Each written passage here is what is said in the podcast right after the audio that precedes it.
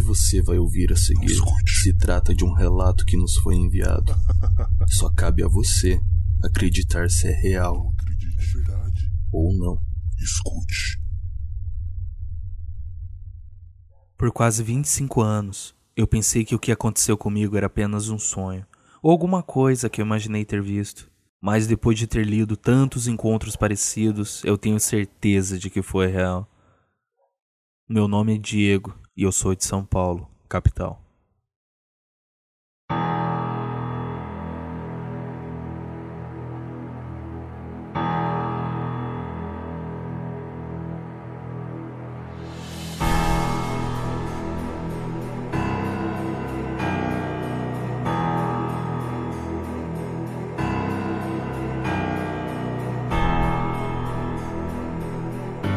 Numa noite, quando eu tinha 16 anos, eu tinha ido dormir bem tarde por causa de um trabalho da escola.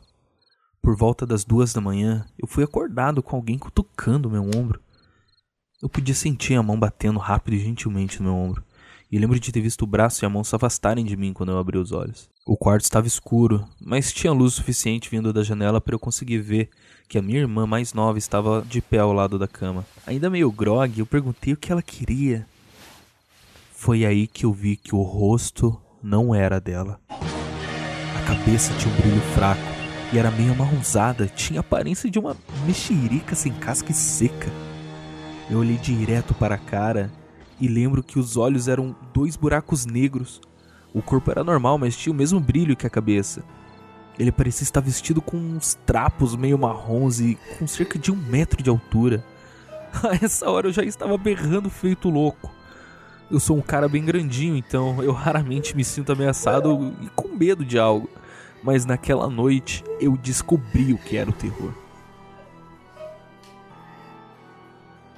A coisa jogou a cabeça para trás, escancarou a boca e riu. Nenhum som saiu dela, mas dava para ver fisicamente que ele estava rindo de mim. Eu sentei na cama e tentei alcançar o interruptor do abajur sem nunca tirar os olhos daquela coisa. Enquanto eu tentava ligar a lâmpada, aquilo continuava rindo e começou a andar na direção do pé da minha cama, como se quisesse dar a volta nela. Ele apontou o dedo para mim de novo e jogou a cabeça para trás enquanto gargalhava novamente. Assim que ele alcançou o pé da cama, eu consegui ligar o abajur. A coisa simplesmente sumiu quando a luz fraca inundou o quarto. Eu continuei berrando histericamente até que meu pai veio correndo ver o que estava acontecendo. Ele falou que eu tinha sonhado com tudo, riu e falou para eu me acalmar e dormir. É, até parece. Eu fiquei acordado o resto da noite. Eu nunca cheguei a ver aquilo de novo, nem sei por que algum fantasma ia querer estar naquela casa, já que a minha família tinha comprado ela nova quatro anos antes e nada tinha sido construído lá antes disso. Uma parte de mim adoraria saber o que realmente aconteceu lá naquela noite ou o que era aquilo. A outra parte, no entanto, ainda está apavorada com o que aconteceu.